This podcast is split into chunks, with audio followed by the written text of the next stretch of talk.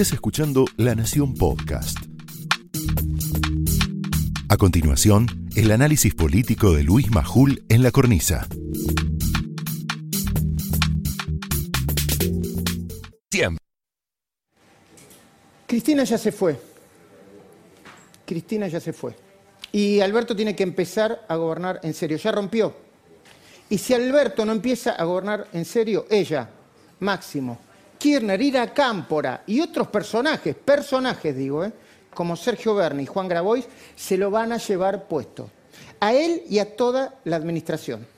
Esto no es lo que pienso yo, es lo que piensan la mayoría de los gobernadores e intendentes peronistas, sobrevivientes de mil batallas en el peronismo. Después de analizar la carta de la vicepresidenta, una y otra vez, es lo que barrunta también el nuevo aliado de Alberto, Roberto Labaña a pesar de que se lo dijo con un lenguaje más elegante. Y esto es lo que opina también Sergio Massa, quien esta semana, con la inauguración de una escuela de gobierno, arrancó su propia carrera de diferenciación. ¿Para qué? Para disputarle el centro político Horacio Rodríguez Larreta. El presidente comparte el diagnóstico de los gobernadores e intendentes, pero no está seguro de que pueda enfrentar a Cristina cuerpo a cuerpo ahora mismo. Alberto teme que la intensidad del conflicto en el medio de la pandemia y el sub y baja del dólar, dentro de un ratito vamos a hablar con Milei y con otro economista, le haga todavía más daño. Habla alguien muy cercano, Alberto. Dice, Alberto juró que no se iba a pelear más con Cristina, pero ella nos viene esmerilando desde que empezó la cuarentena. ¿Hasta cuándo vamos a poder aguantar? Se preguntó un asesor del jefe de Estado. Los amigos más impacientes de Alberto Así como Cristina pide cabeza, los amigos de Alberto piden cabeza también, ¿eh? ¿Cuáles? Las cabezas de algunos de los funcionarios de Grabois, como Gabriela Carpinetti, por ejemplo.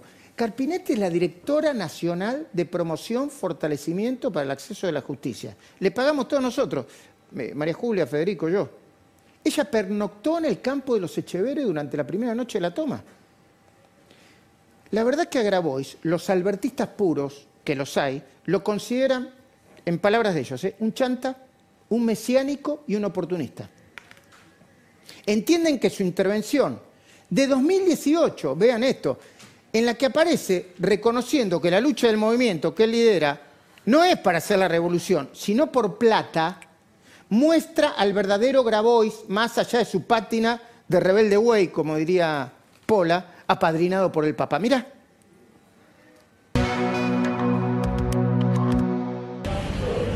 La que tiene que poner el capital para mantener a los compañeros nuestros, porque nosotros cuando peleamos, peleamos por plata. O sea, nosotros vamos a hacer un, un, quilombo ahora para sacar plata, no es para hacer la revolución. Entonces esa plata de algún lado sale, la pone el Estado, y cada día se la saca. Bueno, nos la saca esto sí es cierto, pero a la larga es cosa de ganancia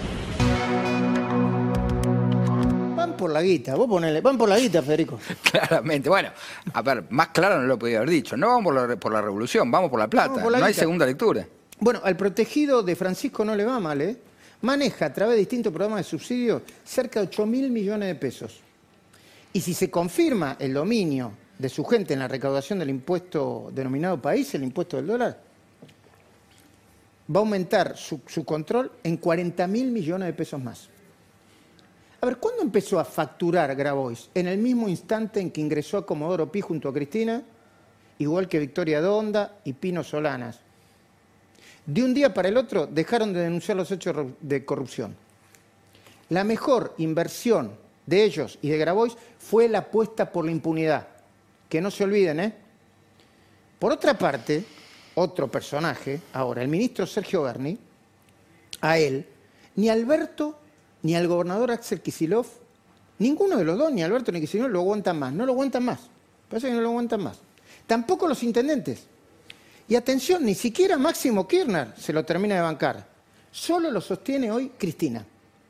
El video autocelebratorio que publicó hora después del desalojo de Guernica parece ser la gota que derramó el vaso. Míralo, porque en serio parece una mezcla Apocalipsis Now, eh, de la Tercera Guerra Mundial, personalista. Es una vergüenza, mira.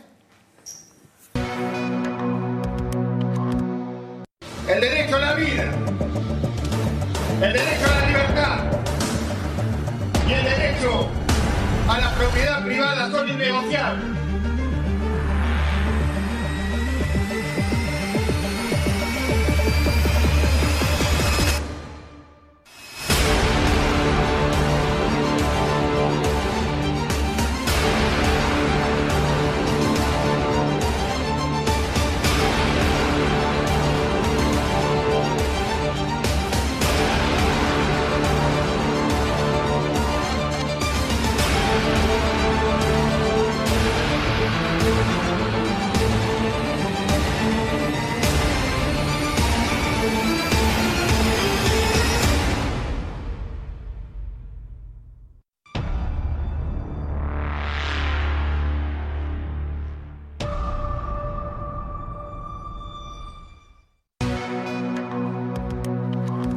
La provincia de Buenos Aires, Fuerza eh, Buenos Aires. ¿Quién lo garpa esto? Es oficial.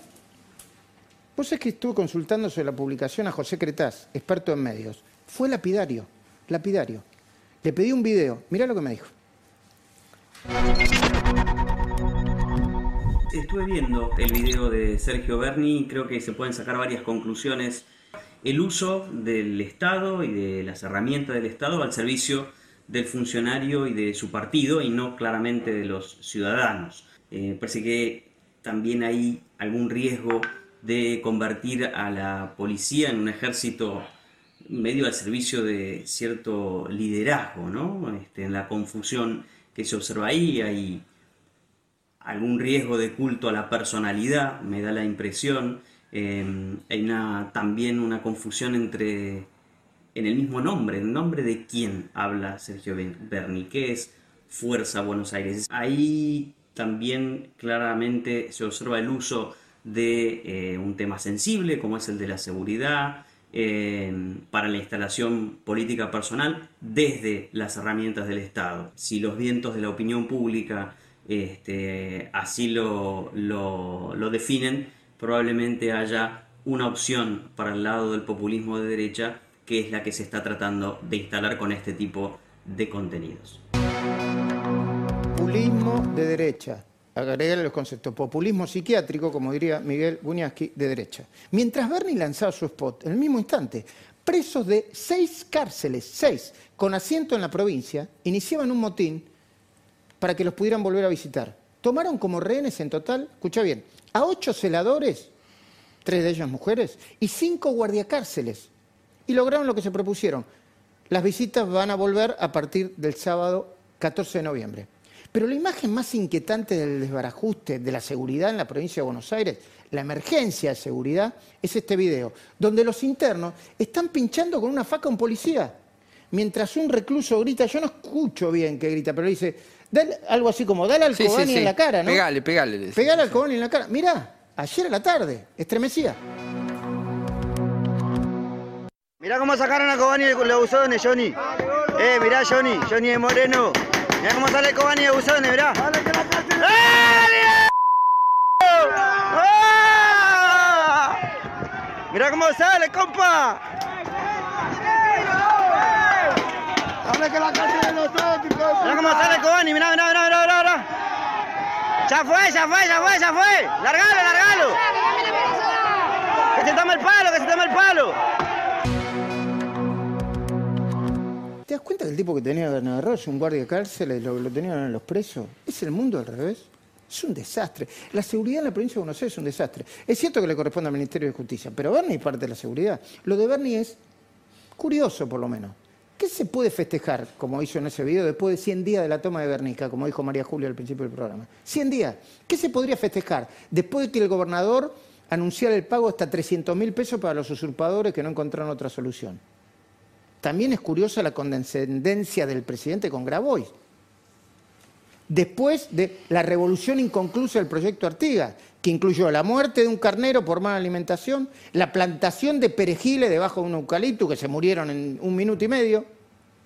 Presidente diciendo que la idea de buscar tierras públicas para que la gente las explote no es descabellada. No era el momento ni el contexto para bancar al niño rebelde nacido en cuna de oro. Mirá.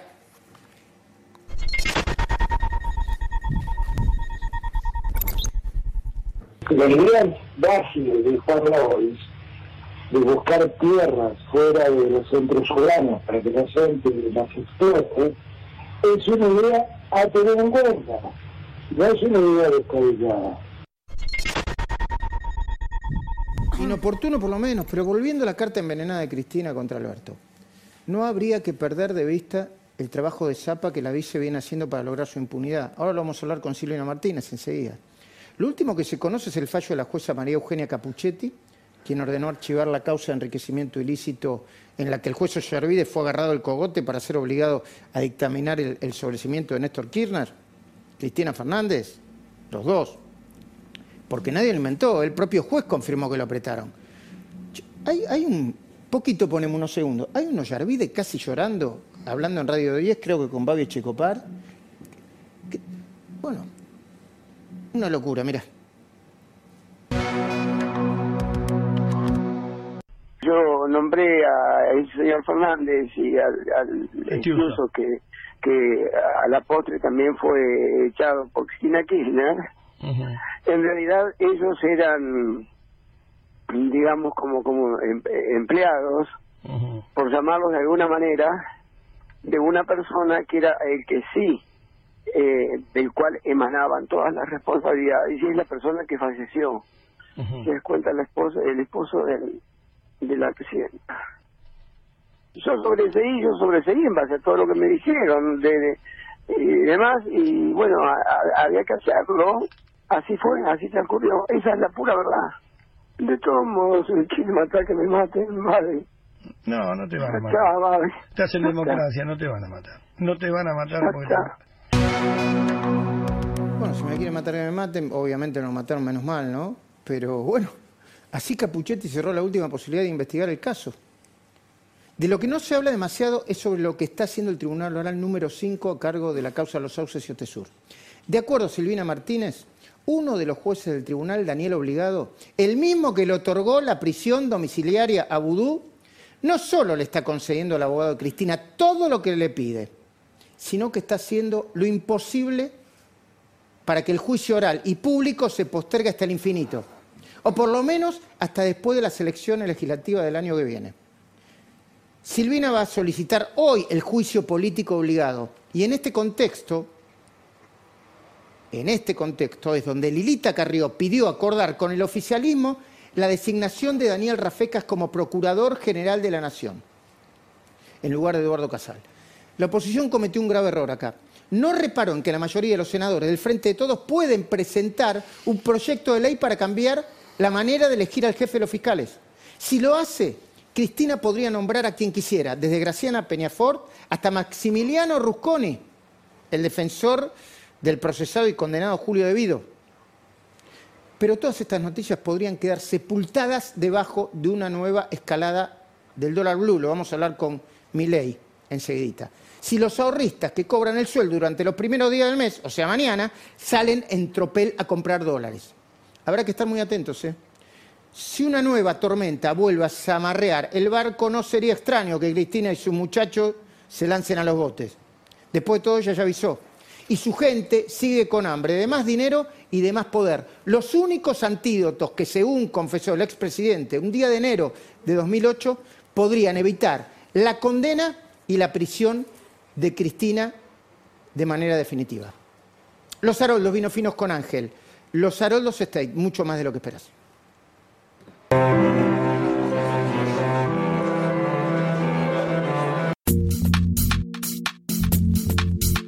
Esto fue el análisis político de Luis Majul en La Cornisa, un podcast exclusivo de La Nación.